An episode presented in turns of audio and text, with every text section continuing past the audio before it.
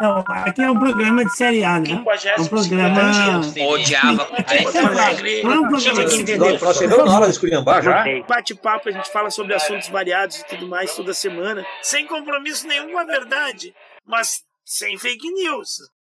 Presentemente eu posso me considerar um sujeito de sorte, porque apesar de muito moço, me sinto são e salve forte.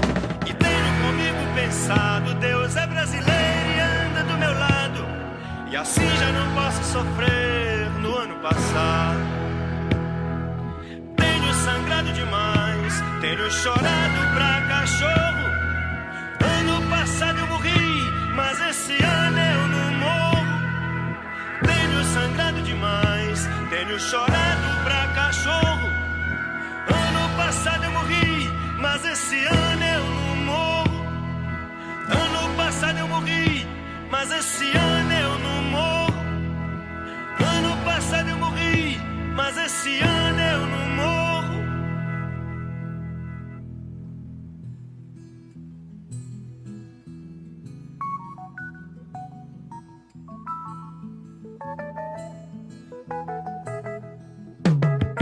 Bom dia, boa tarde, boa noite, meus amigos e minhas amigas.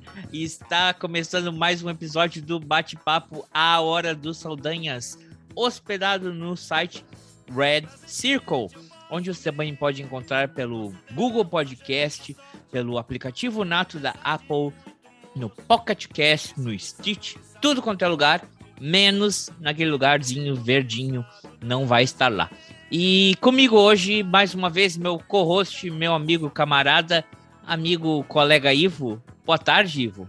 Boa tarde, André. Boa tarde a todos que nos ouvem. Vamos lá. Hoje é o dia 30 de abril, não é?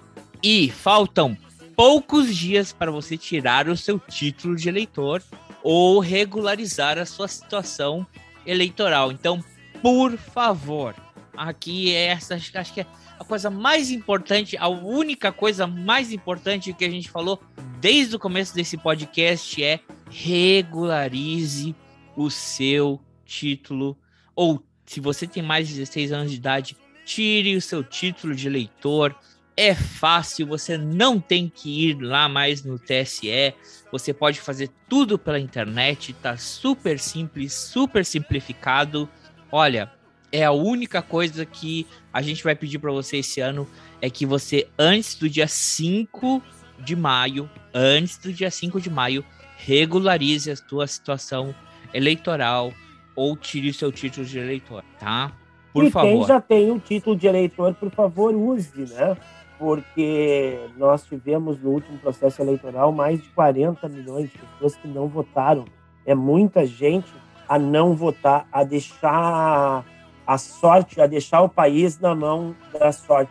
Pode não gostar de política, pode não gostar dos políticos, né? Mas não ajude a entregar o país para uma para quem não é político, na realidade, e só faz por destruir a nosso nosso país. Então, escolha mesmo que não, sua escolha não seja a melhor, mas escolha alguma coisa, mas não deixe na mão desses aventureiros aí, porque quando a pessoa não vota, ela deixa que a loucura tome conta. Isso, É isso. aí. E hoje, que vai ser o primeiro episódio, ainda o pessoal não, sa não sabe, né? Mas a gente trabalha tanto que até quando a gente tá no recesso, férias e coisa e tal, teve episódio, teve episódio rolando aí. A gente teve uma muito boa aceitação do episódio do Stranger Things, que a quarta temporada tá para começar logo logo. A gente teve também, foi muito legal o episódio que foi aniversário, pô, o dia de São Jorge, né? Só trouxe só trouxe gente abençoada, foi Roy Orbison, Pixinguinha, ah, não é o Jaime, né? Ah, todos esses aí já subiram na, na categoria dos top 10 mais ouvidos. Mas tem aqui um participante que ele esteve no top 3 por muito tempo. Foi o, a, o- a gente foi aquele o centenário do Leonel Brizola e o episódio desmoronando e ele ficou meio preocupado que ele quer estar no top e aí ele voltou porque hoje a gente tem pauta polêmica e hoje, mais uma vez aqui com a gente, está Tiago Duarte. Boa tarde, Tiago. Boa tarde, André. Boa tarde, Ivo.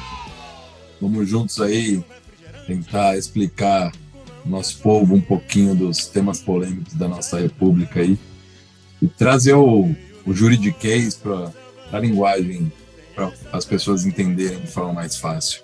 Vamos lá. Ah, muito bom. Obrigado por ter você aqui, Thiago Duarte. A gente aqui começou, como eu falei, é, é, apesar de tudo, a gente teve episódios aí circulando. Eu estava em férias pelas terras brasileiras. Tivemos alguns encontros aí, né, colega Ivo? Encontro com o engenheiro Zine, que participou aqui com a gente também no, no episódio do Centenário do Brizola e do Desmoronando. É, Thiago, tomei um café com ele lá em Porto Alegre. Também a gente se encontrou com o Zé Fofinho de Ogum, o nosso. Mas que baita, macho! O Michael. é. E que mais? Que mais? Ah, o, parece Léo, que agora a gente tem. Um, tivemos um, um dos nossos ouvintes que fez um patrocínio aí como é que é essa história aí? Ele ouviu um episódio nosso que uh, tu não tinha assinatura do, do Disney e agora tu ganhou uma assinatura do Disney? Conta pra nós aí, fala aí. É, são os patrocinadores do, do, do podcast, né, do programa, aí se manifestando, enquanto a gente aguarda o, o mercadinho do esquilo, enquanto a gente aguarda o Netflix aí, né? O Juliano, o Juliano tá, tá fazendo promessa. Ah, o Juliano também encontrou, foi participante aqui do programa. Mas aí um ouvinte nosso aí liberou, liberou o, o, o streaming dele para mim. Ó, oh, eu tenho o HBO, tenho. Ó, oh, Netflix, viu, Netflix? Não te mexe, os outros, os outros se adiantam. o, o Fábio. Fábio Bufetado, como é que é? É o Fabinho Bofetado. Quer dizer, Fabinho Bofetada. O Thiago não conhece isso. Embora Fabinho o Bofetada presenteou é, o é um cara de família. O, o, o, o, o Thiago é um cara do lar, é um cara. É, é, é, paulistano e tudo mais, mas ele não frequenta determinados lugares de São Paulo, né? Mas o Fabinho, o Bofetada, então, o, o, o Thiago não faz nem ideia do que seja lá na, na região da Augusta, lá, né? É bom não saber, né, com esse nome, Thiago. Assim, imagina é, então, nosso amigo andou fazendo sucesso por lá, o Fabinho, mas me, me concedeu o, o streaming dele.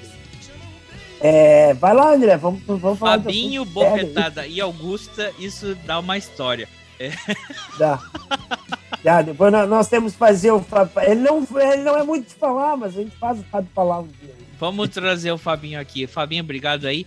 E você passou para ele a tua assinatura do Premiere ou foi no. Não, não, não é porque todo mundo já tem um Premiere, né? A única pessoa que tem dois Premiere sou eu, tá? Mas agora, assim, ó, inclusive vocês estão me vendo de vermelho, já mais animado em ver o Premiere, já está valendo a pena ver o Premiere.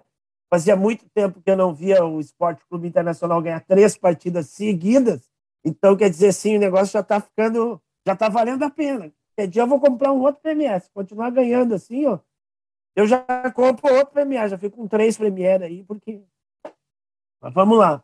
Vamos ao que interessa, André. Vamos ao que interessa. Eu, eu só quero também fazer mais um agradecimento nessas férias que eu tive, que foram muito legais, que a gente pôde se juntar com, os, com o pessoal aí. Não tive tempo de ir até São Paulo, Thiago, desculpa, vai ter que ser na outra versão, mas uh, a gente chega aí. Eu quero agradecer a banda de forró e baião, Yara, que me convidaram um dia para ir assistir um show deles, eles que sempre têm shows na Sociedade Beneficente é, 13 de maio, tem muito tem muito significado. Essa, existe várias sociedades 13 de maio no Brasil, que são sociedades trabalhistas é, relacionadas às pessoas de às pessoas negras no Brasil, não é? Então o clube 13 de maio em Curitiba, eles todo sábado têm pagode e todo domingo eles têm forró e baião, e eu quero agradecer por esse convite que eles me fizeram estando lá. E hoje, que é o dia 30 de abril, a gente não pode deixar de lembrar que ontem, né, foi o dia 29 de abril, um feliz dia do fascista. Calma, o dia como fascista deveria estar na sociedade, que é pendurado de ponta cabeça numa praça pública. É, foi o dia em que, no dia 28, rolou, 28 de abril de 1945, Mussolini e seus últimos ali em, ser, em volta dele e amante dele foram presos, julgados e condenados pelo fascismo deles, né? E todos os crimes contra a humanidade e a Itália. E aí o pessoal resolveu que era muito pouco, e aí na madrugada para dia 29, Milão lançou tendência. É assim que a gente tem que vestir um fascista, de ponta cabeça, linchado, pendurado pelas pernas. Então, feliz dia do fascista morto, 29 de abril. E hoje a gente vai tocar também, já que a gente está nesse clima de é, fogo nos fascistas, Vamos falar uma coisa que a gente não pode tocar, porque, como estamos em clima de férias, viagem, coisa e tal, rolou aí no Brasil uma situação que, no mínimo, um pouco estranha, né? É, já havia, durante um certo tempo, um deputado federal estava sendo. Primeiro foi investigado, daí ele foi preso em prisão é, cautelar, né? E o julgamento dele começou, saiu o veredito do julgamento, e nada mais, nada menos que um dia depois, antes do recurso, ele já foi perdoado pelo presidente. Então, como o nosso amigo aqui, Tiago Duarte, é jurista, é, a gente vai. E ele escreveu um artigo a respeito. É, Tiago, tu escreveu, né? Escreveu um artigo a respeito. A gente vai botar o link, vocês vão poder ler tudo isso na, na íntegra, quem tiver interessado. A gente vai falar sobre o tal do salvo-induto que foi dado a esse indivíduo. Uh, fala aí, colega Ivo. Eu acho que o, o, o, o Tiago está ansioso em trazer as questões jurídicas aqui para a nossa pauta. E antes de falar das questões jurídicas, eu gostaria de falar das questões morais. Né? Me parece que o Brasil, não sei se culpa das redes sociais, culpa da polarização que a gente vive nos últimos anos, perdeu a sua régua moral, né? Baixou a sua régua moral de uma maneira incrível, assim, que tem determinadas coisas que a gente não, que as pessoas parecem que, que não se sensibilizam e não e não reagem e não e não acontece nada e as instituições também deixam isso passar, né? Hoje nós vamos falar aí da, da graça presidencial ao seu Daniel Silveira, mas eu queria falar da questão moral antes, né? Antes dele cometer os crimes que ele que ele cometeu contra a Constituição e contra a República, é, esse cidadão participou de um ato bizarro. Se nós tivéssemos uma régua moral decente nesse país, não tivéssemos perdido ou rebaixado a nossa régua moral, esse cidadão não se candidataria, esse cidadão não, não, não, não, não participaria de nada. Né? Houve um assassinato bárbaro de uma parlamentar né, uh, no centro do, do, Rio de Janeiro, e oito meses depois deste assassinato, o cidadão está em cima de um, de um, de um carro quebrando a, uma placa de rua que homenageava a pessoa que foi assassinada. Né? É, e, e, isso é uma questão que eu não vou dizer nem que seja legal, porque isso para mim é apologia ao assassinato. Isso aí deve ter tipificação na, na legislação também. Mas eu estou falando da questão moral. Né? Como é que uma pessoa é assassinada, um parlamentar, onde todo mundo deveria estar é, é, é chocado com isso, como foi quando o Bolsonaro teve, teve a, a, a, dita facada lá, que a maioria dos políticos, inclusive os que faziam oposição a ele, é, repudiaram o ato e se solidarizaram com ele. Por quê? Porque por mais abjeto que a pessoa seja, por mais inimigo ideológico meu seja, dentro de uma democracia, dentro de uma república, não pode se admitir esses atos.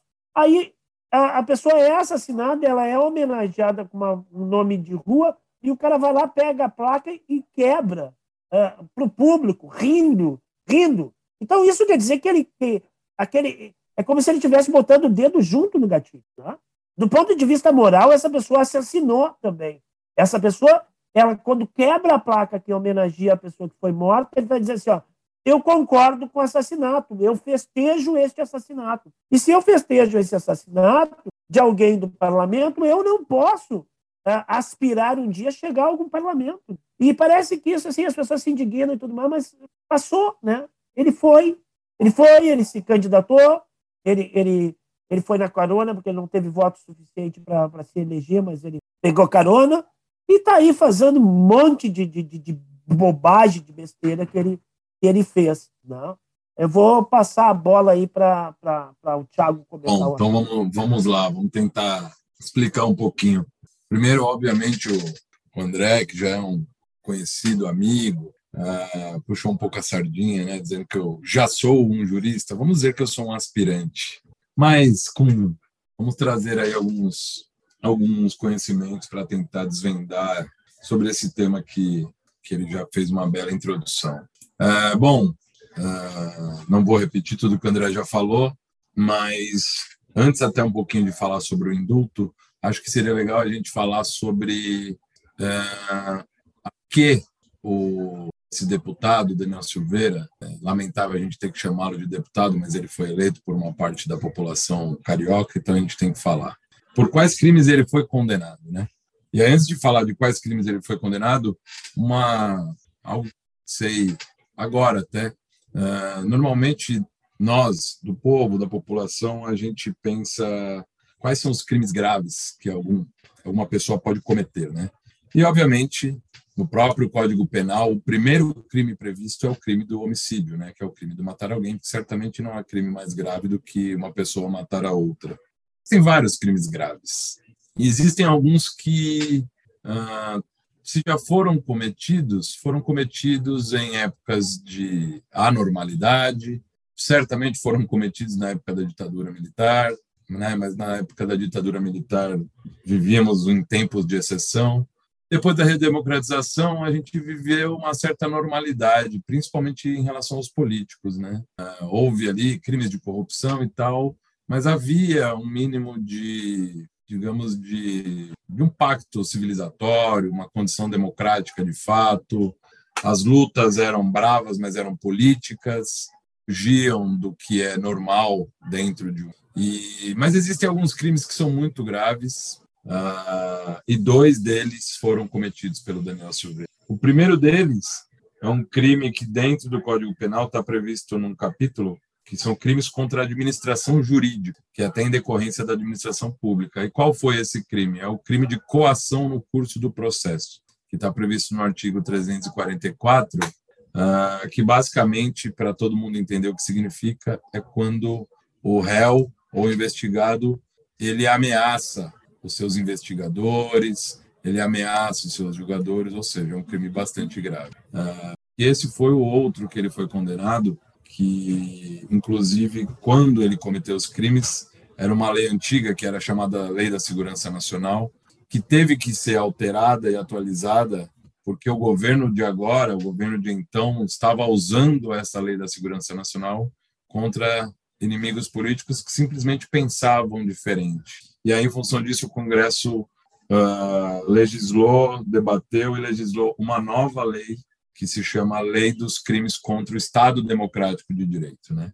E um dos artigos é o crime da abolição violenta do Estado Democrático de Direito, que foi introduzida no Código Penal, no artigo 359, letra L, de Lula, uh, que é tentar com emprego de violência ou grave ameaça abolir o Estado Democrático de Direito.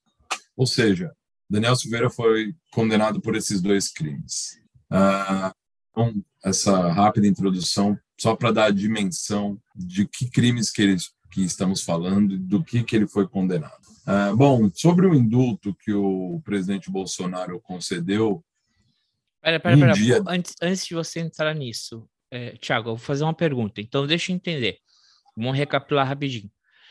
Existem dois crimes que não se podem dar salvo indulto. Um é quando você comete homicídio, Sim, crimes é? hediondos, crimes hediondos. Ou crimes hediondos, que seja tortura, estupro. Estupro, homicídio. Então, são crimes uh, hediondos, uh, que eu não vou saber de cabeça, mas certamente o homicídio, o estupro, uh, o racismo. A tortura. Tortura. Ok. Esses crimes não seriam passíveis de indulto ou graça. E o Que a graça outro. nada mais é do que o indulto individual, né? Ok. E o outro seriam crimes contra a ordem constitucional. Não, esse eventualmente poderia ser, não está previsto na lei que não se pode Ok. conceder o indulto, Tá. tá? Só quis demonstrar a gravidade de um deputado eleito porque existe um regime democrático vigente cometer um crime contra o próprio Estado democrático vigente. Então ele comete crime contra o, a condição do Estado que permitiu que ele fosse eleito. Ok. Então, por Certo. uma franquia democrática que é ele ser deputado, ele vai e comete crime contra essa mesma democracia. Ou seja, Contra Senão- o juramento dele quando foi impostado Exato. como de- de- deputado, que é defender a Constituição e. e, e respeitá-la, cumpri-la e respeitá-la. Esses caras eles, eles se beneficiam muito do fato do, de não existir o crime de incoerência, né? Porque se existisse o crime de incoerência, eles estavam extremamente condenados. Que o cara quer acabar com, com o parlamento e se diz eh, eh, beneficiado, se diz ter o direito de expressão porque ele é parlamentar. Ele quer acabar com a liberdade de expressão, né? porque ele, ele, ele, ele, ele quer ressuscitar um, um, um- regime que, que tolhia e que censurava a palavra, né? e aí ele quer acabar com isso e se diz atacado pelo sistema por não poder exercer a sua livre expressão. E aí ele quer dissolver o, o, o Supremo Tribunal Federal, quer, quer prender os juízes todos e fechar o Supremo Tribunal Federal, e aí ele recorre ao Supremo Tribunal Federal para tentar salvá-lo. E aí, quando o Tribunal Federal não salva ele, ele, ele, ele ataca de novo o, o coisa. Ele deveria ser preso por incoerência, né? Para começar, mas vamos lá, era só um xiste. É, Continua aí, é, é, é o paradoxo do Exterminador de Futuro 1, né? O cara tem Exato. que viajar no tempo para defender a, a, a, a Sarah Connor, que é a mãe do futuro líder da resistência, e o cara é o pai do líder da resistência do futuro. Quer dizer, o cara tem que voltar no tempo para transar com a Sarah Connor para ter o. Mas senão ele não viaja e não tem esse. É um paradoxo. É o cara que ele tem um direito constitucional democrático e ele é contra o direito constitucional democrático, ou seja, ele quer foder ele mesmo para que esse direito não exista. É o contrário, quase é o paradoxo contrário do exterminador futuro. Mas vamos lá. É, Uma, uma coisa interessante é, a- a- é, eu concordo com o que o Ivo comentou, é, mas apesar disso, quando o, um deputado, na verdade qualquer funcionário público, e o deputado, de alguma forma, ele é um servidor público, né?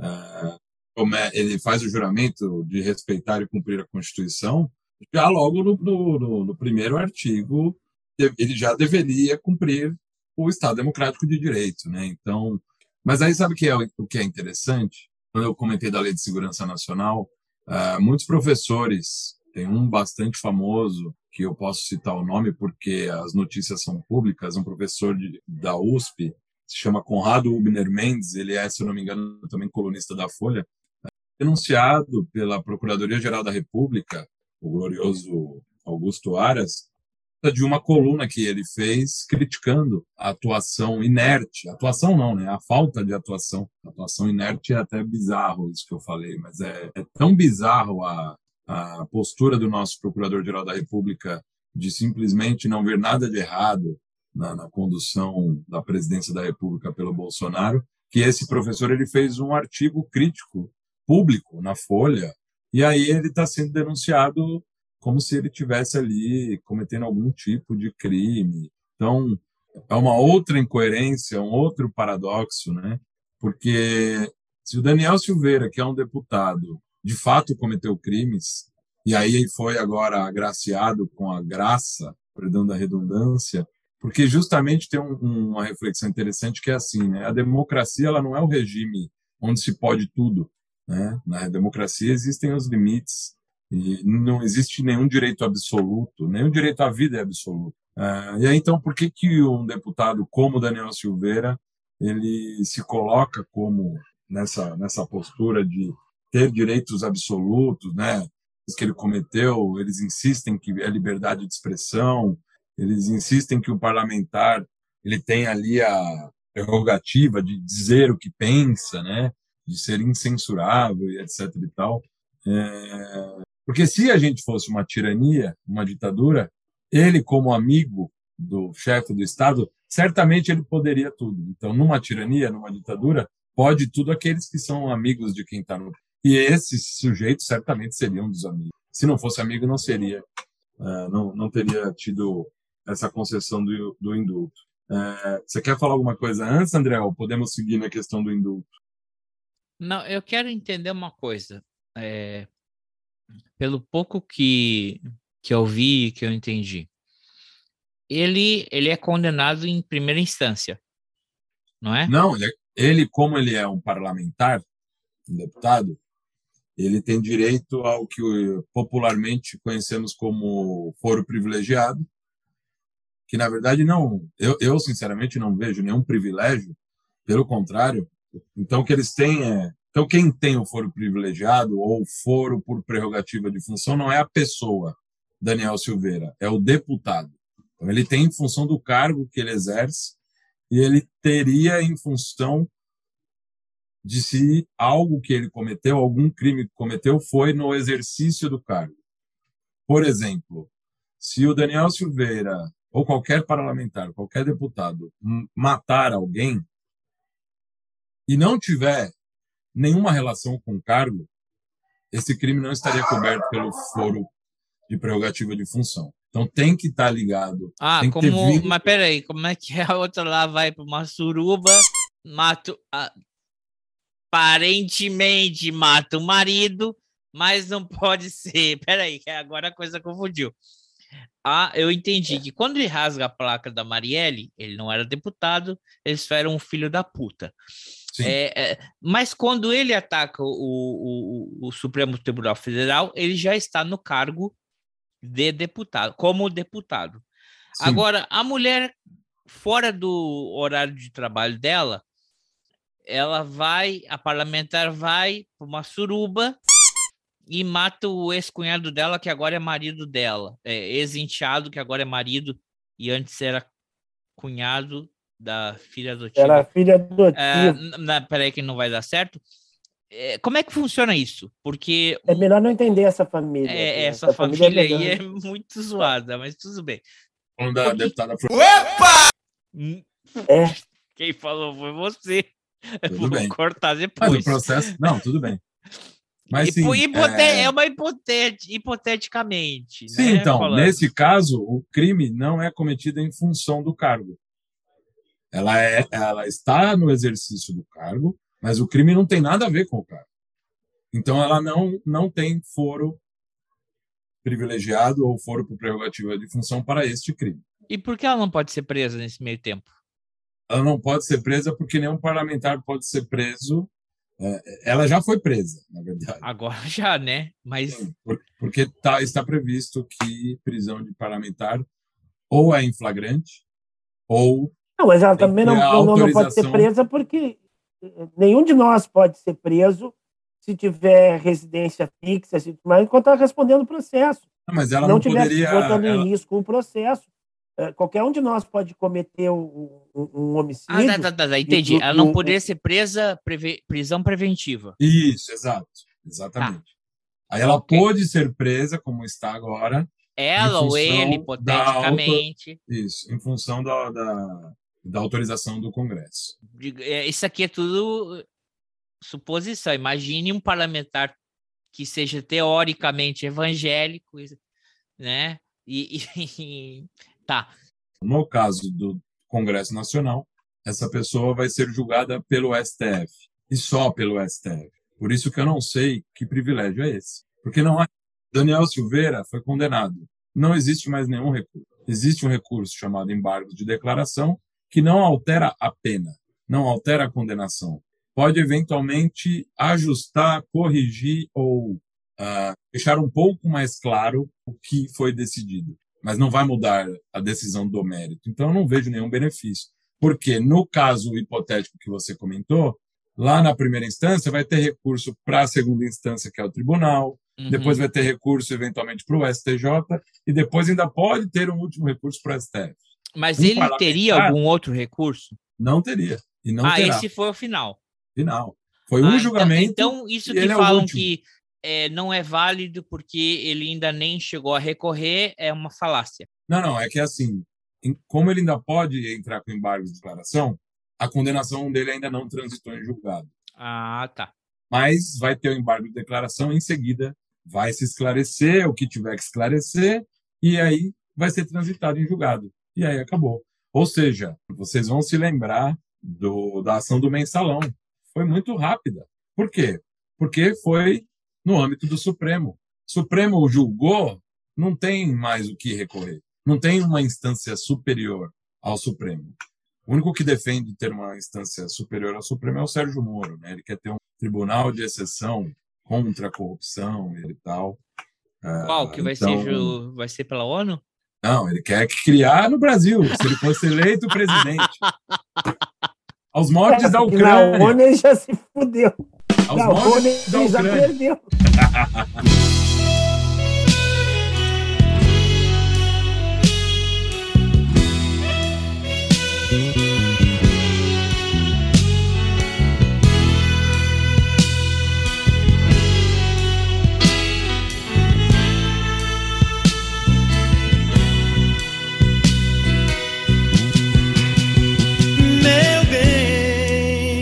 guarde uma frase pra mim dentro da sua canção. Esconda um beijo pra mim sob as dobras do blusão. Eu quero um gole de cerveja no seu copo, no seu colo e nesse bar. Meu bem, o meu lugar é onde Tá. você quer Então, que ele colega seja. Tá acompanhando aqui comigo aí o nosso. A gente tem que trazer profissional. Vamos dizer que o nosso aspira. Eu queria falar jurista, eu falei jurista. O Thiago Duarte, ele falou que ele Ele ele tem a maior carão, né? quase jurista, lá, quase. carão lá. Ele é muito humilde. Mas é o nosso aspira, aspira. A verdade. A verdade é que é um Carão ele tem, carão de jurista. Carão de jurista ele tem. aspira. Aspi, as- aspirante a jurista. Então tá, a gente. Eu acho o seguinte. A gente também tem que separar as coisas, por mais, né? O direito faz isso, né? É um cobrador de ônibus. Infelizmente, desculpa a classe cobrador de ônibus. Por isso que lá em Curitiba os caras estão colocando tudo agora um cartãozinho, nem cobrador mais tem. Aqui também não tem mais. É um, é um cobrador de ônibus que teve que fazer um recurso para virar policial militar. Virou policial militar, era um policial militar de merda. Ele, ele confundiu a letra M de militar para merda, que ficou passou, teve vários processos contra ele, passou em cana, pagou cana. 92 dentro punições entre repreensões, prisões, 92 retenções punições. e, e advertências. Foram 92 punições em um ano e pouco de, de corporação que ele teve, né? Dois anos. É, como cobrador de Uma ônibus, falta ele de caráter tremenda, né? Como, como cobrador de falta ônibus, de ele caráter. envergonhou a categoria porque ele falsificou atestados médicos lá com um carimbo roubado de uma médica e ele, e ele falsificou vários atestados médicos. E isso foi uma das coisas que barrou ele na entrada dele na, na PM do Rio de Janeiro. Ele passou no concurso, mas esses, esses, é- é- essas, essa conduta dele aí barraria ele. Ele foi barrado. Então ele entrou com um Uhum. recurso na justiça para tirar a vida de uma outra pessoa. Não é uma coisa que orgulhe a ninguém, né? E, e- e- e- o ser humano decente ele não se sente eh, eh, confortável eh, se, ele, se ele é obrigado a tirar a vida de outra pessoa, né? Então o cara bravatear com isso é uma pessoa que não tem respeito à, à vida, né? Daí depois vem aquela outra questão que eu falei no início. Ou é mentiroso, né? É mentiroso. Ou é mentiroso. Não, é mentiroso e desrespeitoso. né? É as duas coisas. Ele é mentiroso e ele não tem respeito à vida ah, dos outros porque ele mente que, que ele matou. Ele acha que isso seria bonito. Ele acha que isso engrandeceria ele. Ele acha que isso tornaria ele um, um- um cara melhor, um herói. né? Na realidade, é, o- é o tipo que eles vendem, né? Ele e, e, e, E os outros coleguinhas dele aí que tiveram problemas jurídicos aí também uh, uh, recentemente, né? O lá de São Paulo, o outro lá do Rio de Janeiro, que é vereador, eles tiveram problemas também é, é, é, jurídicos e, e, morais e éticos e, e estão sofrendo processos administrativos em várias tá, aí. Mas então vamos entender. Eles querem vender aí um herói, né? Um... É a imagem do herói que ele quer vender. Um, um anti... Mais um tipo de mau gosto tremendo. E aí vamos dizer assim, pelo conjunto da obra, como não dá para ser condenado, de alguma coisa ele foi condenado. E dessa condenação dele, que foi pelo Supremo Tribunal, que ainda teria, não teria recurso, mas se poderia tentar a, a, ou seja, perder os direitos políticos é final. Então, vamos falar um pouquinho do. Começar no indulto, que a gente chega na, na polêmica dos direitos políticos, que é um assunto polêmico. Dali. Bom, então, como a gente falou, né, é, ele foi condenado pelo Supremo Tribunal Federal, é, ação no curso do processo, pelo crime contra o Estado Democrático de Direito, que é tentar, com emprego de violência ou grave ameaça, abolir o Estado Democrático de Direito, impedindo ou restringindo o exercício dos poderes constitucionais. Ele estava fazendo isso contra um dos poderes, que é o Poder Judiciário, uh, e contra a instância máxima do Poder Judiciário, que é o Supremo Tribunal Federal. E como o André comentou, alguns crimes não são passíveis de indulto ou graça, né, que são os crimes hediondos, crime de tortura, uh, tráfico ilícito de entorpecentes, terrorismo, enfim, tem vários crimes. Normalmente os crimes com lesão grave ou grave ameaça. É, esses dois crimes, por mais graves que eles sejam, eles são, ou eles eventualmente poderiam ser passíveis de indulto ou graça. Ah, então, como todos sabem, foi notório, foi público, no dia seguinte à condenação, que ainda não transitou em julgado em função de ter esse recurso pendente ou esse único recurso que pode pode acontecer, que é o embargo de declaração, mas que não vai mudar o mérito da decisão, ou seja, não vai mudar uh, se ele vai se ele foi condenado ou não, não vai absolvê-lo. Quando muito, quando muito, se um embargo de declaração muito bem fundamentado iria diminuir a pena. Né? Então ele foi condenado, se eu não me engano, a oito anos e alguns meses de, de cadeia, né, regime fechado, quando muito poderia reduzir isso e eventualmente ser em regime semiaberto e tal, mas não, ele não, por esse recurso ele não poderia ser declarado inocente. Ah, e aí no dia seguinte ao julgamento, antes de transitar em julgado, o Bolsonaro foi lá e concedeu a graça. Né? Então o que, é a graça? A graça é um indulto individual. É, essa semana, inclusive, eu escutei de um professor de direito penal né, obviamente que foi uma ironia da parte dele, mas que os professores de direito penal agradecem ao Bolsonaro ter feito, ter concedido a graça, porque como isso está previsto no Código Penal e tal, tanto para os professores de Código Penal quanto para os professores de Direito Constitucional, mas ninguém consegue se recordar é, quando foi a última vez que foi concedida a graça. Porque o indulto coletivo todo ano tem. Né? Todo ano tem o indulto natalino. Uh, até é legal falar que o indulto ele tem um caráter humanitário. Uh, ele normalmente ele é concedido não para uma pessoa, mas para quantas pessoas estiverem incluídas naqueles requisitos específicos daquele indulto. Pessoas que estão presas, que estão na cadeia, que estão nos presídios, nas masmorras, aí Brasil afora. Então o caráter é sempre assim, pô, o cara uh, está cumprindo a pena, tem um bom comportamento,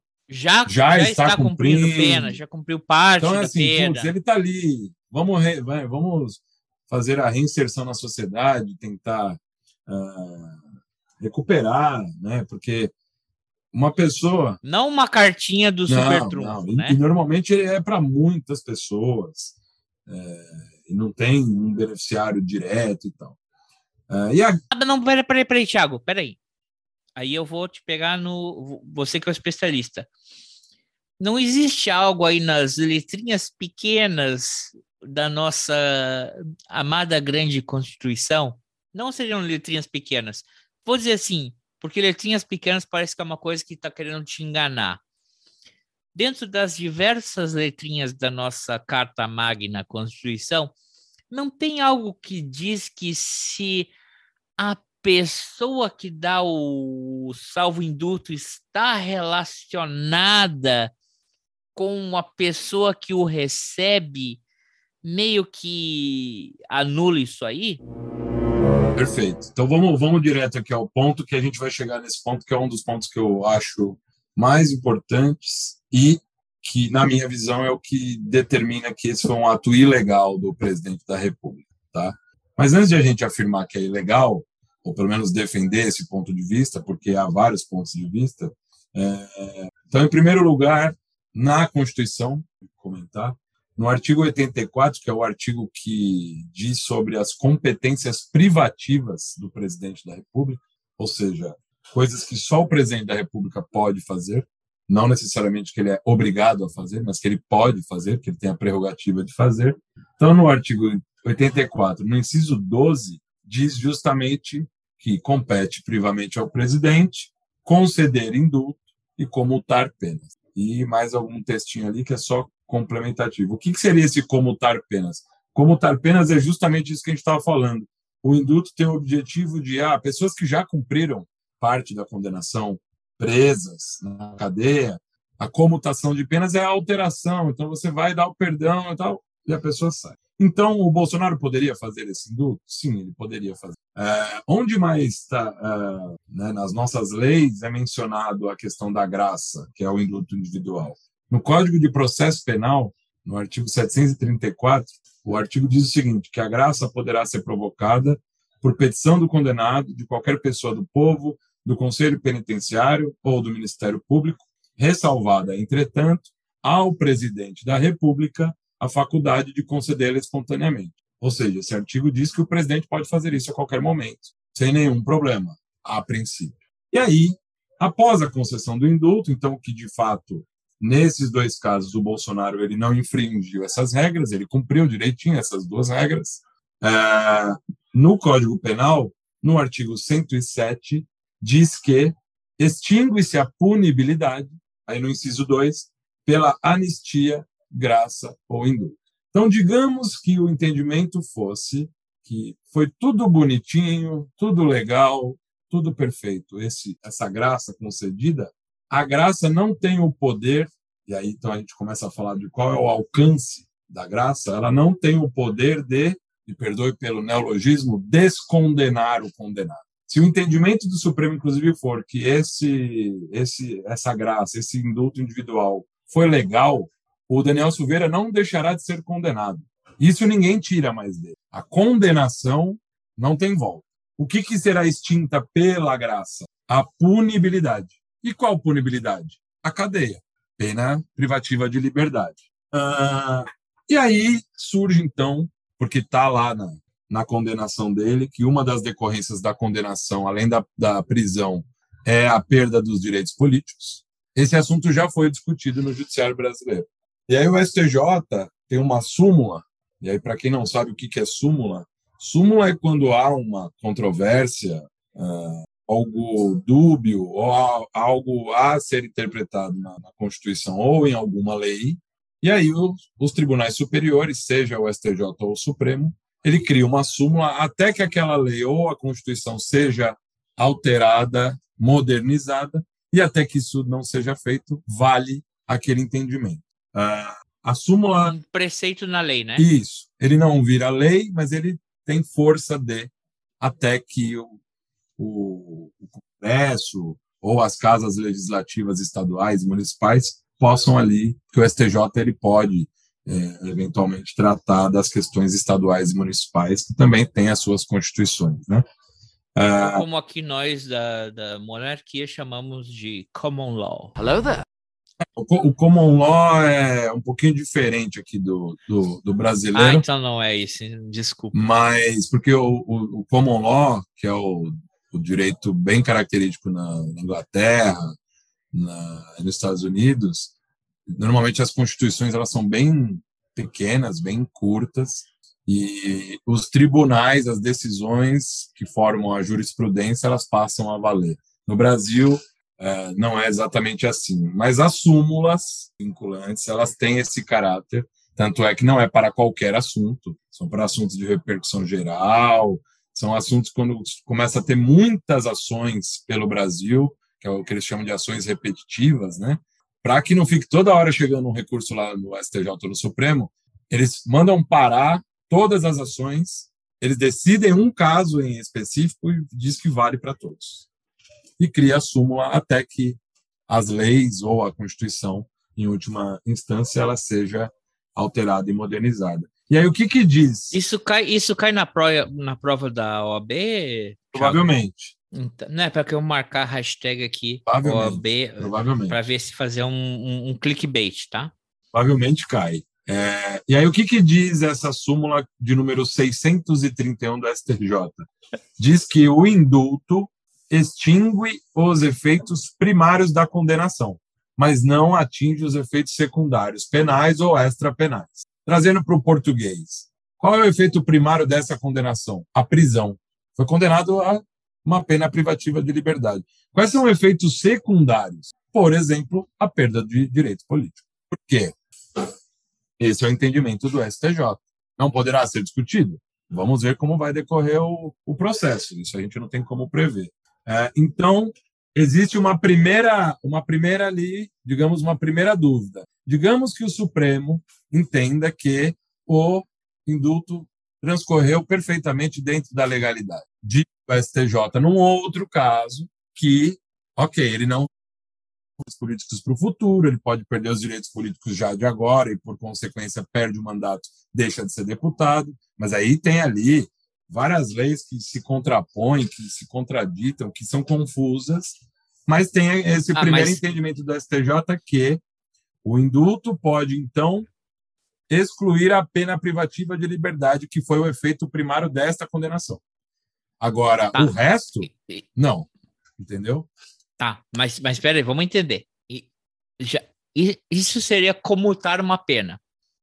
Isso deveria ser começar Exatamente. pelo menos um dia de cadeia ele tinha que ter cumprido.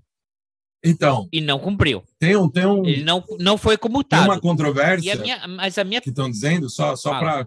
Vai, vai, vai ajudar você no, no seu comentário. Uh, quem diga que o indulto nem poderia ter sido feito ainda porque não transitou em julgado. Mas o Supremo, em outros casos, disse que poderia. Então a gente não sabe o que, que será feito. E também vai ter aí os, os aspectos políticos que a gente vai falar um pouquinho mais para frente, né? Do tá. que, que, como o Supremo mas, mas volta aquilo que eu te perguntei antes. Não, Sim, na Constituição não tem alguma coisa relacionada. Sim, ele estaria comutando Sim. a pena. Então assim, ele não vai ser preso, ele vai pagar a multa porque ele foi condenado a pagar uma multa, por exemplo, em uhum. dinheiro, mas ele não vai ser preso. Então basicamente é isso. Tá. O, o, o indulto tem o objetivo de e o condenado não, não cumpra a pena privativa de liberdade, mais conhecida como prisão. Mas, mas ainda tu não respondeu a minha pergunta. Eu fiz o seguinte: vamos falar hipoteticamente. É, bem hipoteticamente, viu? Muito hipoteticamente, tá? Digamos que tem uma pessoa que não gosta de mim e de repente você e a sua turma metralham o carro dessa pessoa e matam ela e o motorista dela. E passa, vira e mexe, coisa e tal. E tudo que eu falo você repete. E aí você é condenado. E aí eu pego e te absolvo. Não rola aí um probleminha na minha absolvição à sua pessoa, colega? Sim, sim. Nesse cenário hipotético. Então, então deixa eu só terminar de, de, de falar sobre as, só para não ficar confuso pro, pro ouvinte, senão vai ficar confuso pro ouvinte. Dali. Você ia fazer algum comentário antes, Silvio?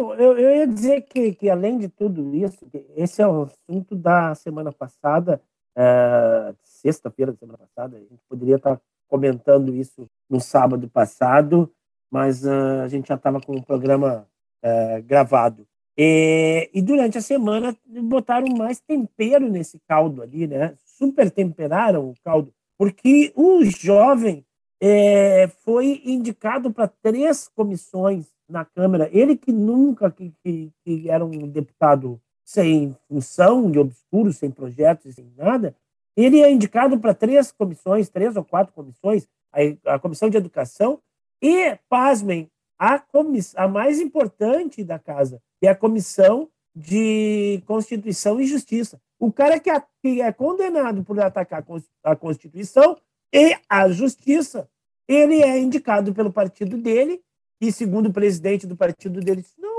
está tudo natural, ele é um deputado como qualquer outro, ele pode ser indicado para qualquer comissão. Quer dizer, assim, a, a, a, a questão que eu tinha falado antes da régua moral, assim, né, que é jogada no lixo. Então, o cara, além de ter sido condenado, e aí, como tu diz, a, o perdão é, é, impede só a punibilidade, ou seja, tá bom, ele não vai cumprir pena, mas ele é um condenado por isso, por atacar a Constituição e por atacar a justiça. Ele atacou as duas coisas, a Constituição e o órgão máximo da justiça, que é o Supremo, o Superior, uh, aliás, o Supremo Tribunal Federal. Né? Então ele atacou as duas coisas, a Constituição e a justiça. Aí ele é indicado pela Casa para ser membro da, da, da, da, Comissão de Constituição e Justiça, que eventualmente, se resolver caçá-lo né, e mandá-lo já nesse, neste, neste, neste próprio mandato a, a acessar os seus direitos políticos, vai julgar. Então ele, ele vai ser um dos julgadores dele próprio. Né? É, é, isso é um cuspe na cara, né? Vou, vamos falar sério? Isso é um cuspe na cara da, da, da população, né? porque o cara já está no meio de uma polêmica. Daí tu pega o cara que está no meio da polêmica e tu bota ele mais em evidência na polêmica, né? Em vez de dizer, ah, vamos abafar o caso, não, vamos botar gasolina no negócio. É, era, era esse, não, era só esse comentário, esse que dizia assim que o negócio ainda piorou, né? Já era ruim, piorou. Sim, sim. E, e, e, isso basicamente é, é só a continuação, na minha visão, do, do, do, crime que ele foi condenado, porque ele continua ferindo todos os princípios constitucionais, tumultuando, uh, mas já aqui antecipando o juízo moral do, do, decreto, o decreto, na realidade, não tem nada a ver com, com o Daniel Silveira. Daniel Silveira é o bode expiatório do enfrentamento e ameaça golpista do Bolsonaro. Aliás, não só a graça, quando o Daniel Silveira fez aqueles vídeos horrendos uh, e todas as outras coisas que estão no inquérito das fake news, que a população, obviamente, não tem tempo de, de analisar cada detalhe, mas é assim, coisas asquerosas. Tudo aquilo já vinha na narrativa em função da dificuldade que o Bolsonaro enfrentava da, da opinião e tudo mais porque a gente sabe que o Bolsonaro ele não consegue fazer parte da democracia, ele não consegue jogar o jogo da democracia e o seu, digamos, o seu eleitorado mais radical, aqueles 18, 20% que não interessa o que o Bolsonaro faça, vão votar no Bolsonaro. Se o Bolsonaro ele melhorar um pouquinho, se ele parar de ter discurso golpista, ele perde esse eleitorado. Então, arruaça, né? Eu tenho falado bastante essa palavra, que eu acho que não tem uma palavra melhor para isso, né? A arruaça, a molecagem, a pilantragem é combustível para a militância bolsonarista, que é esse eu acho que é a grande aberração, né? O Brasil teve embates duros políticos, acusações de um candidato a outro muito duras, mas nunca essa baixeza moral que a gente está vivendo atualmente. Eu sei que não é o time do, do nosso grande Ivo, mas nessa semana, o técnico do Grêmio, Roger Machado, fez uma declaração forte sobre a questão do racismo, né? Dizendo que. Ah, não, não, mas é o meu time. Pode, Seu time, pode então falar, perfeito. sem problema. Ah, é. Que ele disse, né, que o, os, Tá se liberado. o racismo agora está mais escancarado do que nunca, é porque esse discurso bolsonarista legitima essas pessoas que se cometiam né, em lugares muito privados agora elas se sentem representadas a cometer e dizer e fazer tudo o que bem entendem. Então, sem dúvida nenhuma, além de todas as questões práticas de economia, de fome e tal, mas o abismo moral que o Brasil vive hoje,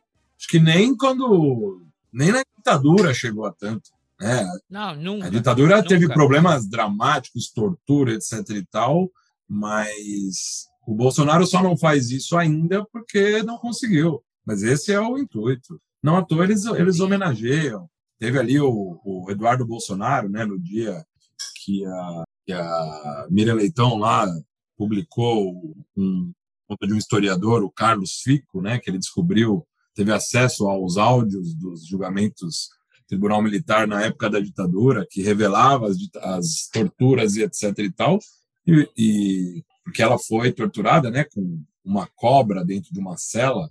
E aí o Eduardo Bolsonaro foi lá, fez um tweet dizendo que ele grávida. Grávida, exatamente. Ele disse que ele tinha pena da cobra. Então é assim, é o tipo de, de coisa que o Brasil nunca cogitou viver muito mais na, no posto mais alto Pior da, da República. nossa época. Não, e no posto mais alto da República, né? Porque essas coisas acontecem no Palácio do Planalto. Né? E, e fica a, a, a minha dica aqui para o pessoal que não ouviu ainda. Tem um episódio aqui que se chama Respeita o meu axé, que eu respeito o seu amém. Que eu trouxe duas pessoas é, de religiões de matriz africana e que a gente fala dessa violência e dessa intolerância religiosa que tem é, aumentado ultimamente justamente por pessoas que se sentem legitimadas que agora é toca o foda-se, né? Colega Ivo. É, era isso que eu ia falar. Inclusive, aliás, assim, já que tu tocou no assunto do, do desse, desse nosso episódio aí, é, quando, eu, quando eu assisti o carnaval, agora da semana passada, esse carnaval fora de época, me chamou a atenção que a maioria das escolas de samba, aliás, todas as escolas de samba do Rio de Janeiro e a grande maioria das escolas de samba de São Paulo uh, tiveram como temas as religiões de matriz africana. Eu acho que nunca se viu um carnaval com tanto, tantas escolas ao mesmo tempo trazendo os orixás para a avenida. Eu acho Sim. que isso é uma resposta Há a tempo, esse né? ataque que estão sofrendo as religiões de, de matriz africana. Sem dúvida, sem dúvida. No toque do agueré, no toque do agueré. Oxóssi é caçador, é o nosso protetor. Oquearofa, da mira certeira, dono da mata, que o que mutalambô. Seu AG1 já preparei na quinta-feira, no fundamento, abatido e incorporou. São Borepiba, banha de Jurema, a proteção de poder. Vai Oxalá lhe dê seu diadema, quem rege meu olhinho, poder pra minha fé. Consciência, ancestralidade,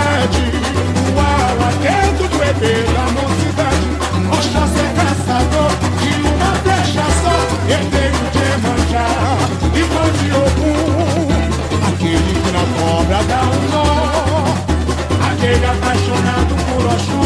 Oxóssi é caçador uma flecha só.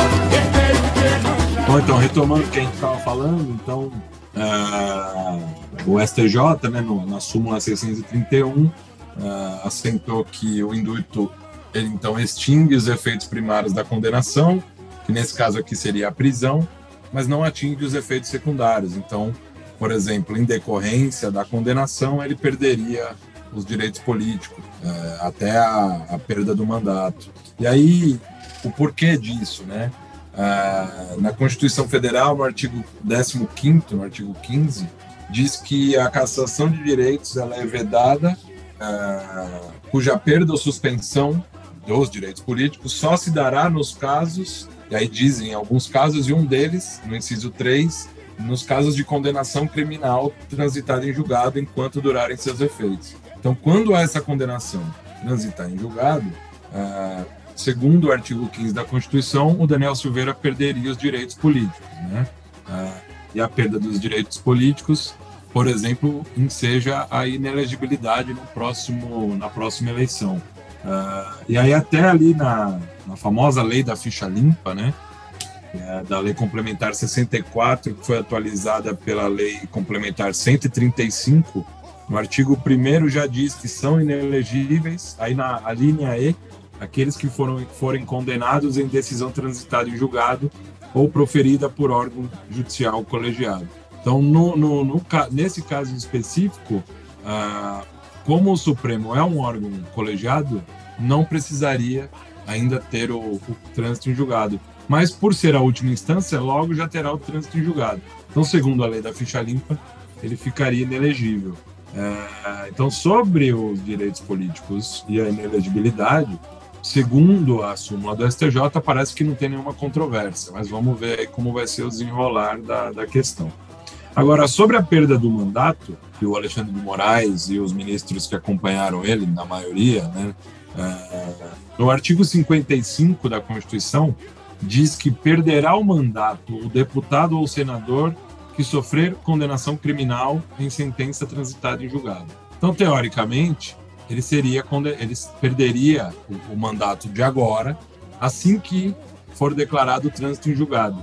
Só que no, no, nesse artigo, nesse inciso específico, no parágrafo 2 diz que nos casos do inciso 1, 2 e 6, e o 6 é o que diz da perda do mandato para o parlamentar que sofreu condenação criminal transitado em julgado, diz que a perda do mandato será decidida pela Câmara dos Deputados ou pelo Senado, nesse caso seria pela Câmara, por maioria absoluta. Então precisaria de ter uma votação no Congresso, na Câmara, e teria que ter 257 votos a favor que ele perdesse esse mandato atual. Isso parece uma controvérsia entre os dispositivos da Constituição uh, e vamos ver como isso vai ser uh, resolvido. Porque aí, lá no, no, no, um outro dispositivo que trata desse assunto, no Código Penal, o artigo 92, diz que um dos efeitos da condenação é a perda do cargo, função pública ou mandato eletivo, quando for aplicada a pena privativa de liberdade por tempo superior a quatro anos, que é o caso dele também. Então, parece que ele está difícil dele conseguir sair dessa.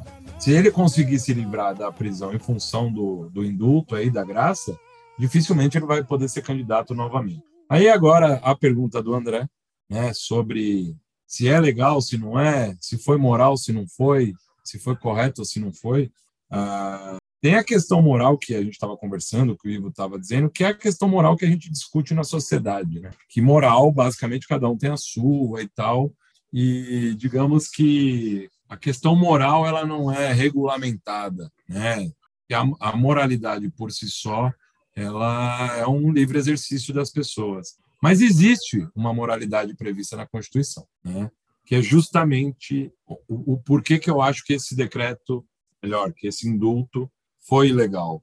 Uh, um primeiro ponto que é importante a gente saber é que o indulto ele é concedido pelo presidente da República via decreto presidencial. E aí as coisas, os nomes das coisas são importantes.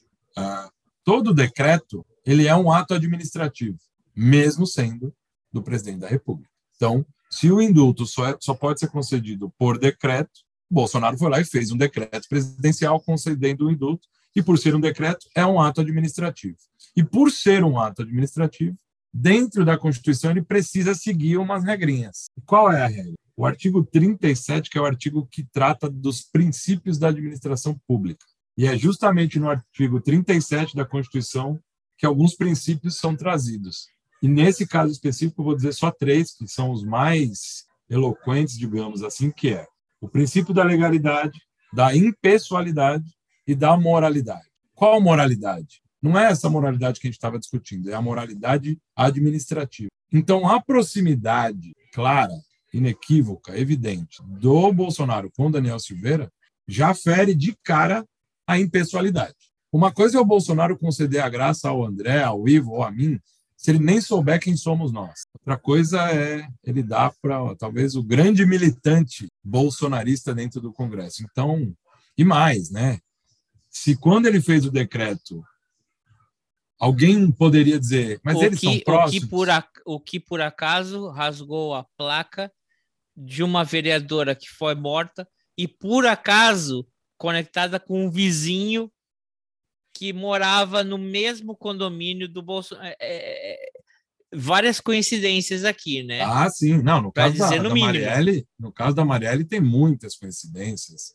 O tal do Adriano da Nóbrega, lá que foi assassinado lá na Bahia, é, tem muitas coincidências com a família Bolsonaro. A mãe do Adriano da Nóbrega trabalhou no, no gabinete do Eduardo Bolsonaro, do Flávio Bolsonaro. É, o Adriano da Nóbrega, quando ele era condenado, porque ele era policial, quando ele era condenado por assassinato, ele foi condecorado pela família Bolsonaro. Então, assim, a proximidade só a justiça vai poder demonstrar. Outro dia mesmo, vocês devem ter visto naquelas lives absurdas que o Bolsonaro faz de quinta-feira, cometeu um ato falho. Não, não porque eu. Não viu? Não, é... eu tenho coisa melhor fazendo na quinta-feira. Faz um, um, mês, eu não lembro, 15 dias, mas não faz uhum. muito tempo. É, a imprensa divulgou um áudio da, da mulher ou da irmã, agora não lembro se era da mulher, da irmã ou da mãe, acho que era da mulher. A irmã, Adriano. acho que a irmã dela, a irmã. a irmã do Adriano. Isso, um áudio da irmã do Adriano falando o porquê que ele tinha sido assassinado, etc. E tal. Em nenhum momento do áudio o nome do Bolsonaro surgiu. Em nenhum momento. Aí o Bolsonaro foi comentar o áudio na live dele, enquanto ele comentava, ele dizia: Mas que motivo eu teria para assassinar a Marielle?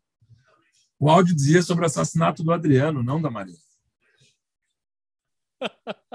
Bolsonaro ele é tão bizarro que acho que até o Freud teria dificuldade. Não, de... ele é tão burro que mesmo mentindo ele consegue. Ele recém falou, ele quis falar que o Barroso mente. Ele falou, ele falou que, que, o, líder, presidente. O poder, o poder executivo, um líder do poder executivo mente. É ele, seu burro. É isso. Tá que me pariu. Mas vamos voltar uma coisa. Vamos, vamos, vamos voltar. Fala aí, colega aí. Puxa de volta. Senão a gente vai longe, porque o nível de burrice aqui é estratosférico. Não, só pra, deixa eu só concluir, deixa eu só concluir esse ponto, que daí Conclui. a gente. Então, ali, o artigo 37, que é o que norteia a administração pública, é bastante claro que é preciso respeitar o princípio da legalidade, da impessoalidade e da moralidade. Como, para mim, ele respeitou claramente da impessoalidade, por consequência, ele desrespeita o da legalidade, e desrespeita da moralidade.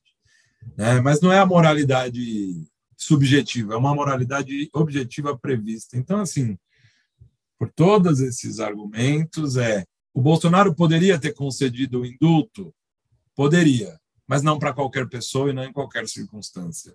E aí eu acho que ele comete até, inclusive, crime de responsabilidade. Que tudo bem, é mais um para conta que não vai ser julgado, pelo Congresso, não vai virar pedido de, não vai virar impeachment, né?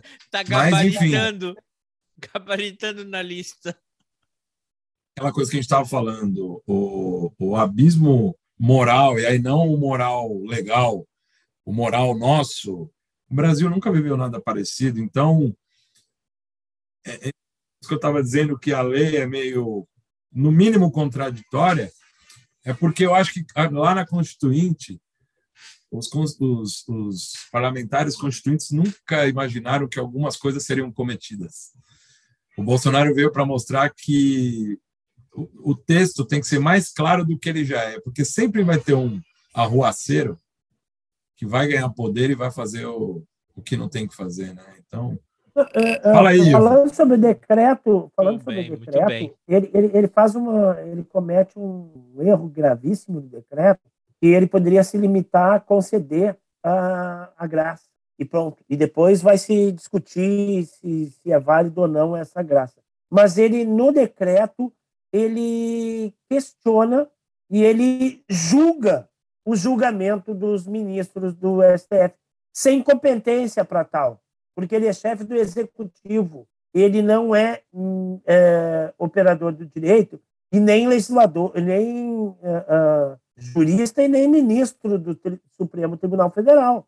Então, ele, ele está julgando o julgamento. No, no próprio decreto, ele, ele coloca uma contra-argumentação e, e, e, entra no mérito do julgamento e dizendo que está errado o mérito do julgamento dos ministros. Então, ali ele excede a competência dele e ali ele, de fato, interfere num outro poder, né? que é o que ele sempre... que é, que é a grande é, é, queixa dele e dos bolsonaristas é que o, que o Supremo Tribunal Federal interfer, está interferindo demais nos outros poderes.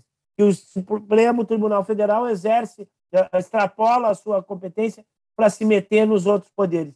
E é exatamente isso que ele faz, porque ele vai julgar a, a, a decisão. Ele, ele comenta e julga e, e, e declara como equivocada a, o voto de todos os ministros. Foram 11 ministros, foram 10 ministros, né? 10 votos a um. Né? 10 votos a um. Então, ele, ele diz que 10 ministros do Supremo Tribunal Federal estão equivocados juridicamente. Né? E ele, que não é operador do, do direito, né? Que é oriundo das Forças Armadas, mas eu, eu, eu me nego a dizer e a chamá-lo de capitão, como ele, como ele, ele se diz, né? porque o Bolsonaro se dizer capitão e se dizer membro das Forças Armadas é o mesmo que eu, que eu me dizer bancário. Né? Eu fui bancário há, há 20 e tantos anos atrás, entendeu? Eu não sou mais bancário, né? eu não sou mais bancário. O cara passou a, maior parte da vida dele dentro do Congresso Nacional, muito o, o dobro, do triplo do tempo que ele passou nas Forças Armadas. Então ele não é capitão, ele não é das Forças Armadas, né? Por mais que insistam, né?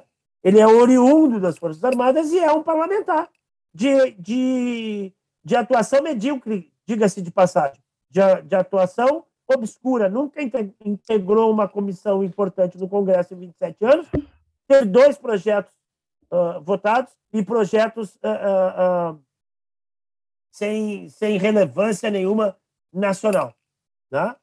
Então, o sujeito ele não pode, é, é, no, só por estar no cargo da presidência, julgar os ministros e julgar o julgamento dos ministros. Né? Então, eu acho que esse decreto ele extrapola e ele erra nisso aí também, né? em ele querer julgar o mérito. Ele podia dar um decreto. O, o, o que competia a ele é dizer assim: ó, eu vou dar a graça ao fulano de tal, porque eu quero. Porque Sim, eu não, Mas é e- que ele é burro. O Bolsonaro é burro. Porque ele Não, e é visto assim, ó, interessante. todos, todos que são ex-cobradores de ônibus, carecas, usuários de. Bombadão. É, não, não vou é, porque você pode dar problema. Então, vamos dizer, todos os ex- ex-cobradores de ônibus, carecas, que gostam de usar preto e, e, e fazem cara de mal e que por algum acaso ofenderam o Supremo Tribunal, estão inocentados. Mas ele é burro. Ele é burro. E burro Não, é e- Não é inocentado, né? E- a e- graça, o Thiago nos explicou muito bem. Isso. Ela a graça não não é inocenta. Comuto a inocente. pena, comuto a pena. Isso. É, exatamente. Ela dá o perdão daquela punibilidade específica. É Tá? isso. Então, Exatamente. se o cara fosse condenado à morte, ele ia ficar Coitado preso. do cobrador de ônibus ali do Vila Velha que parece o Petit. É, não, é, vou te falar. É, Mas é isso mesmo, mais isso que que, o, nós- isso que o Ivo trouxe é interessante, porque esses, né, que chama os considerandos do decreto, não precisaria nem ser, é, bastava ter um, uma breve noção de lógica, uma pequena noção de lógica. Um das, uma das dos considerandos era o interesse, Thiago, de interesse Deus. público. Desde 2018, eu acho que a lógica já foi pra puta que Ah, sim. né? Porque ele, ele colocou lá que ah, um dos considerandos era o interesse público. Que interesse público que é esse que é, ah, só atinge a uma O pessoa? público dele. Não, não. Ele está dizendo por que que ele está concedendo a graça. Pelo interesse público. Que público se é um- sim, sim. uma pessoa, né? Outra, que havia uma suposta comoção social por conta dessa condenação. E não tinha, Não tinha. não tem. Não tem. É, uma outra Ninguém coisa tá- que ele diz. a população está eu- cagando. pro Calma, pessoal, vamos ser inclusivos aqui. Ele diz assim, ó. Toda a população de robôs do Ah. Facebook, do Instagram e do Twitter Ah, estavam em é comoção. verdade. Vocês não querem ser inclusivos? A gente tem que incluir a inteligência artificial que faz esses comentários. Mas aí um aspecto político que eu gostaria de trazer Traga, É, traga, por favor. é um achismo. Aí é achismo meu. É, bom, a gente sabe que o Bolsonaro, agora, por exemplo, nas pesquisas, ele deu uma subida porque o Moro parou de ser testado né, nas pesquisas. o que prova Quem? cabalmente o Moro. O desmoronando. Moronando, quando ele sai da pesquisa, o Bolsonaro aumenta. Sim. E mostra cabalmente que o Moro não é de centro e nem da direita democrática, né? O Moro é de extrema direita, Talvez mais perigoso- parte mais também perigoso mostra uma pauta nossa aqui muito bem feita, né? sim, Foi um episódio aí que teve na vanguarda por muito tempo. E aí, ajudou a assim, esclarecer. há não muito tempo, numa dessas pesquisas eleitorais, também foi testado como a população aprova as, as instituições, né? E eles sempre perguntam sobre o Supremo. O Supremo é das instituições brasileiras menos aprovadas pela população. Então, eu acho que faz parte da narrativa do Bolsonaro e dos bolsonaristas, era assim, olha lá, eu fiz o indulto que é prerrogativa, prerrogativa minha, mas olha lá o Supremo caçando. Olha lá o, o Supremo condenando um deputado porque ele estava no exercício de liberdade de expressão. Porque é aquilo, né? Se se questiona o, o discurso fácil do Lula ou o discurso menos sofisticado, porque ele precisa atingir um número grande de pessoas, o Bolsonaro faz da mesma forma, mas faz de uma forma asquerosa. Rasteira, né? Isso. Não, é, é- justamente a, a- a atuação dele o tempo inteiro, se a gente for pensar nos primeiros anos do mandato dele, no primeiro ano de mandato e tudo mais, a- as coisas que ele defendia são as coisas do senso comum, né? As coisas do, do- do- que, que não tem profundidade, que não tem as coisas rebaixadas. Por exemplo, a questão do trânsito, né? Ah, vou liberar as multas. Ah, eu vou liberar a cadeirinha. Ah, eu vou liberar, porque é a coisa do senso comum, que o cara não entende, na, na realidade, a essência da, da, da, daquela legislação, então ela parece agradar a todo mundo. Né? Então, ele, ele faz esse tipo de coisa. E a questão do Supremo, se a gente for pensar, eles, é, é, é, eles tentam atacar o Supremo desde o início, né?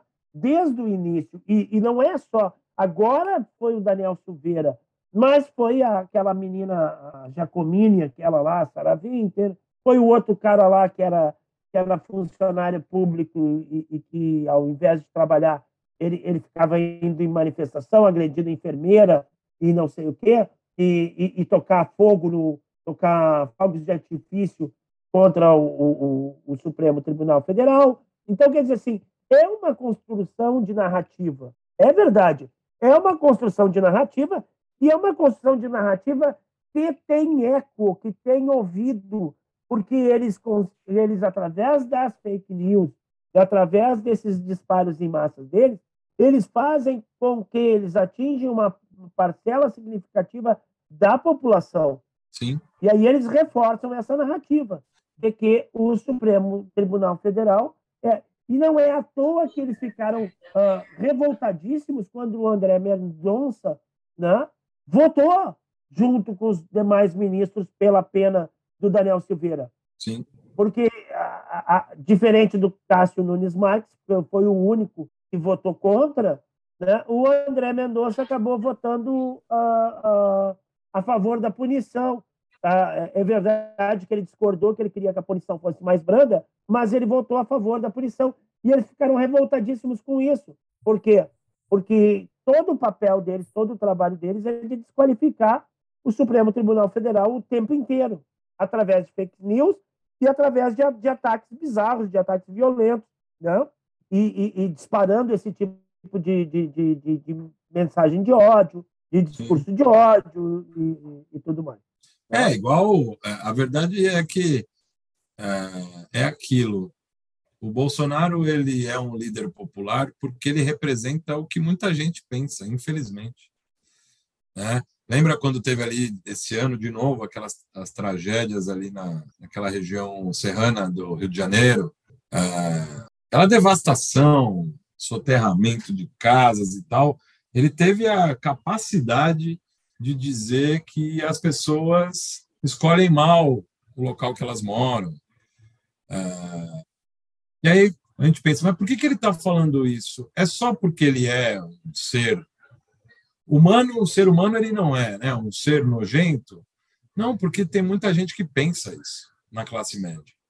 é lamentável, mas tem muita gente que pensa, tem muita gente que acredita na meritocracia, que acha que o pobre é pobre porque é vagabundo, porque não gosta de trabalhar, né? Porque ah, porque conhece um caso de alguém que se esforçou muito e chegou lá, né? Como se um caso fosse 180 milhões que vivem numa situação né, lastimável e tudo mais. Então, ele representa a, a fala do Roger, do técnico do Grêmio, ele tratou só do racismo, mas vale para todas essas outras coisas. Eu ia tocar nisso, vocês falaram, eu sou colorado, mas eu já dei várias curtidas na, na, nas postagens que aparece essa questão do, do Roger aí, porque primeiro é um cara muito lúcido na questão é, contra o racismo. É um dos únicos técnicos negros, são pouquíssimos técnicos negros dentro do futebol brasileiro. Né?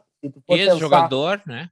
É, se tu for pensar que, que sei lá, não dá para botar em porcentagem, mas o número de jogadores negros que tu tem no Brasil, e sempre teve jogadores negros, e aí que ganharam vai... uma Libertadores da América. Isso, tem vários, né? E, eu, e quais deles viraram técnicos ou viraram dirigentes é muito pouco, né? Então, que, que ainda é, é um espaço excludente. E as falas dele são muito coerentes e, e palmas para ele, porque é exatamente isso. Essa é uma questão tá, não é culpa. Tem muita gente que diz, ah, isso não é culpa do presidente, isso não é culpa do presidente. É sim, porque uh, dependendo do discurso que tu faz, né? então o desmatamento é culpa, sim. A, o, o, o garimpo ilegal é, é culpa, sim. O massacre de indígenas é culpa, sim, porque é o discurso que tu faz dentro da posição que tu ocupa. Sim. Ele não é, ele não é um qualquer do povo, né? Ele é o presidente. Exatamente. Uma coisa é eu, o André, é o Thiago, falar um negócio aqui. Agora, o alcance que tem o cara ocupar o cargo mais alto do executivo do, do país e sendo levado lá por 57 milhões de votos, ele é totalmente diferente do que a minha fala. Né?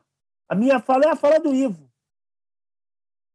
Quem ouvir, quem concordar, beleza. Agora, o cara que tem o alcance que tem o presidente da República, quando ele faz determinados tipos de discurso, e mesmo que ele não diga explicitamente, vai lá e mata o indígena, vai lá e desmata, né? vai lá e seja racista, mas quando ele fala. O, o negro mais, mais leve ali pesava não sei quantas arroba e não trabalhava? Ele está se liberando para aquele cara que segue ele e autorizando esse cara a ser racista, ele está autorizando o cara a ser machista, ele está autorizando o cara a ser homofóbico, ele está autorizando. A pessoa se sente empoderada.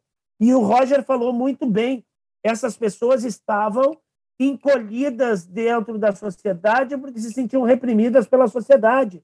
Agora elas se sentem empoderadas porque tem um discurso que lhes autoriza a falar. Então, assim, ó, todas as palmas ao, ao Roger aí.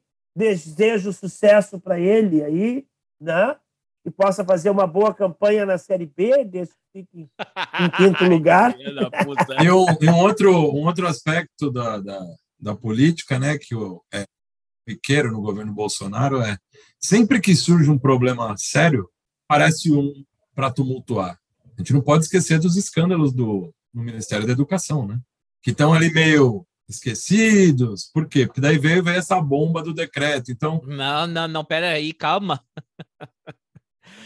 o escândalo do Ministério da Educação cobriu 58 no, é, 59 lotes da Petrobras que foram leiloados. Também. E o escândalo do, do que nós estamos debatendo agora está cobrindo a mais alta inflação do Brasil em 27 anos uhum. e a maior pobreza do Brasil a nível internacional e a nível eh, em, em fatores macroeconômicos e em esfera internacional como em 40 anos não se via antes. E, e uma devastação da mata nativa do planeta, do planeta, em 40%. Sim. Não é que se des destruiu 40% da mata do Brasil.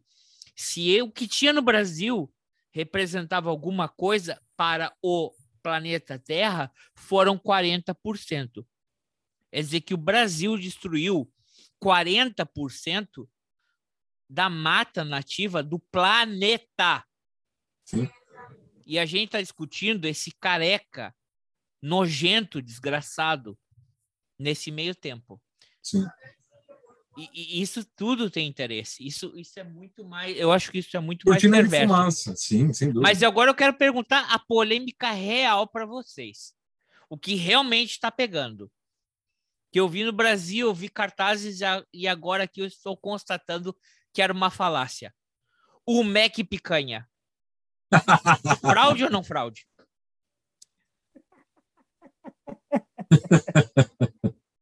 Eu, eu vi de um, eu vi de um, de um churrasqueiro profissional aí que era óbvio que era fraude, porque não se moe picanha para fazer hambúrguer. Verdade. É verdade. Difícil, né? O McDonald's Ah. falou assim: Poxa, vocês. E vocês achavam que a gente fazia realmente 100% de carne bovina? oh, calma. Não, McDonald's. McDonald's.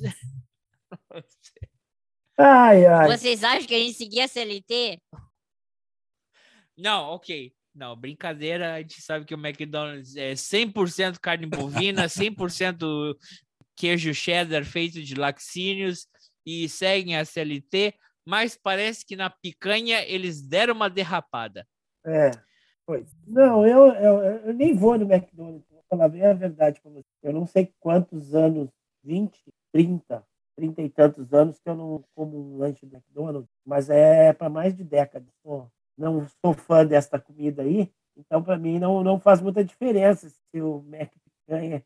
E vou dizer que na, no churrasco não é a minha carne predileta, não é porque eu sou pobre que eu não consigo comprar uma picanha, mas não é a minha, minha carne predileta mesmo a picanha. Já sei churrasco de, de, de- de picanha lá para uma turma de direito lá, tinha uma galera lá que, que fazia direito, eles estavam, fizeram um churrasco lá, me chamaram para para assar para eles lá. Olha, nunca assei tanta picanha na vida. Mas não é a minha carne predileta, não. Então, se o Mac tem ou não tem a picanha, fora. Então é isso, meus amigos. Eu achei que acho que essa polêmica aí do McDonald's não ficou resolvida, mas a gente pôde entender um pouquinho do processo é, envolvido. Cabe cabe a nós julgar? Não, não cabe a nós julgar, cabe ao Supremo Tribunal Federal e todas as instâncias e os nossos ilibados é, membros da, do Congresso Nacional, né, para ver como é que isso vai seguir.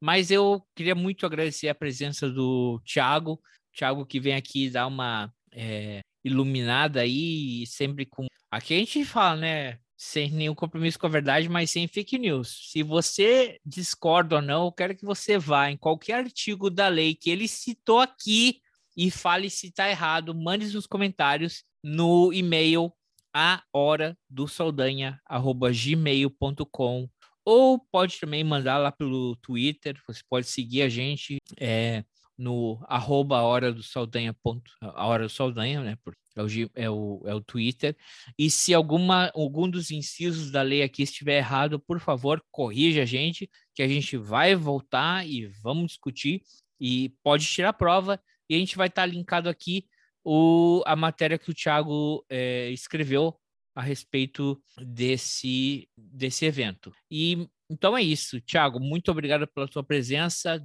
Um bom dia para ti e dá o seu recado final aí, pessoal quiser seguir ou não te seguir ou Não, agradeço mais uma vez aí o nosso papo. Acho que até outubro ainda poderemos ter muitas pautas boas para falar. Eu acho que o recado final é só esse mesmo. Ah, lá quando a gente falou no episódio Desmoronando, a coisa continua desmoronando. Com Moro ou sem Moro, ela continua desmoronando, né?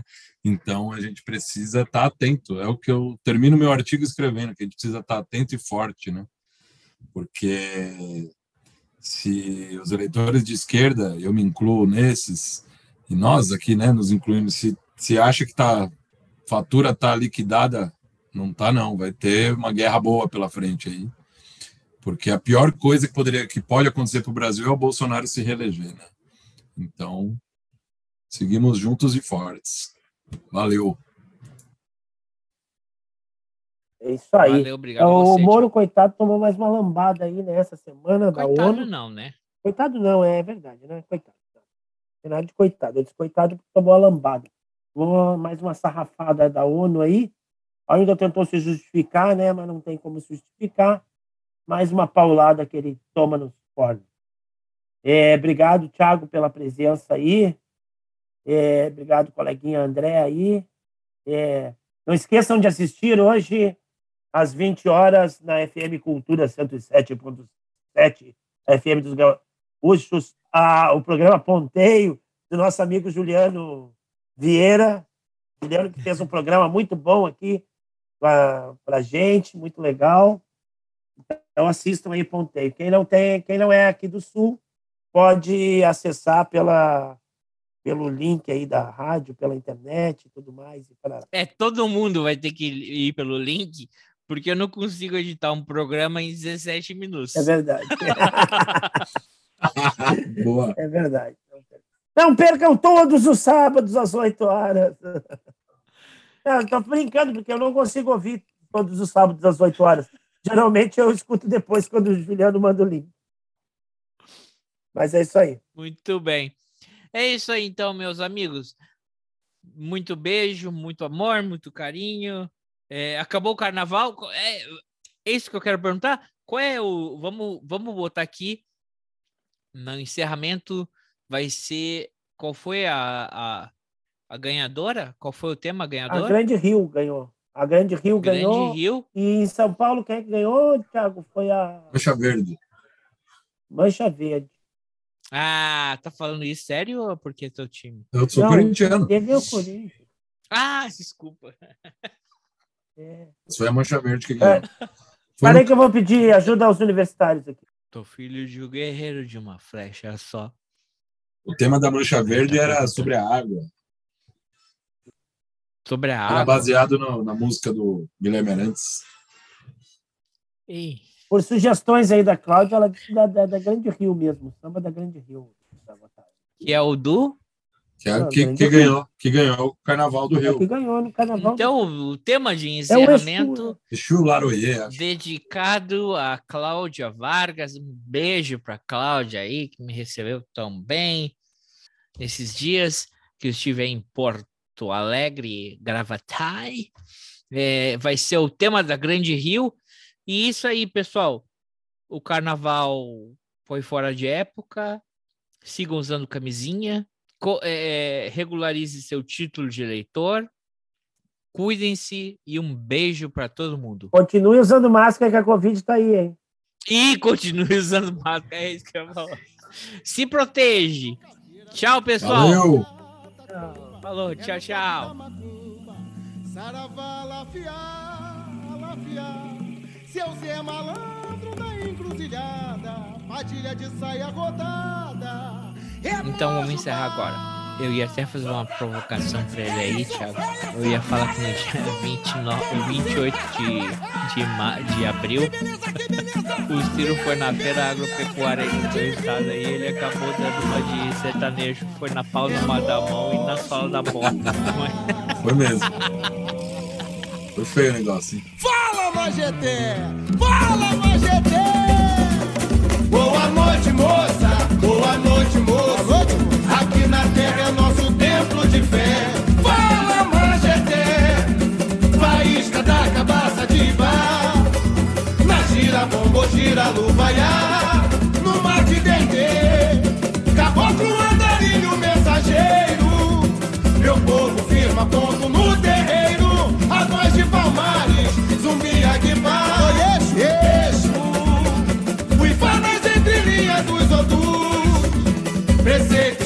Preceitos, fundamentos, olodé.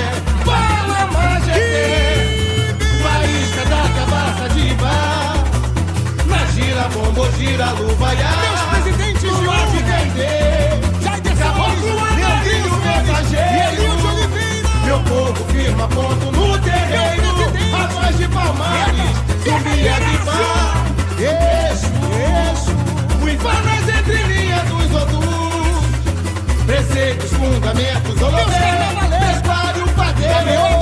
No meu axé. Eixo, carteira, sete saias, catacumba. É no toque da macumba. Saravá, labial. Seu Zé Malandro da encruzilhada. Vamos lá, com Covid e tudo. Ah, e o nosso colega aí tá com Covid. E olha, ganhei 10 dias de atestado, tá bom? O cara lutou as. não olhou eu exame, cara. Né? Covid. Cheguei lá e disse, olha, fazendo exame, o meu positivo, dela deu negativo. Mas ela que tá com sintomas agora, tive sintomas. né?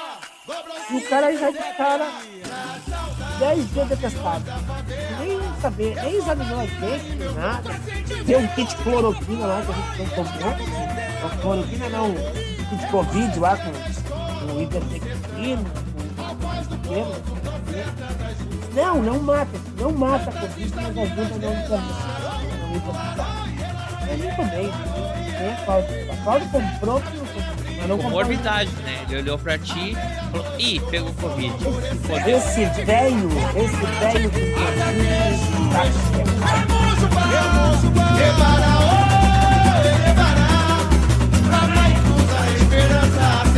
Sou grande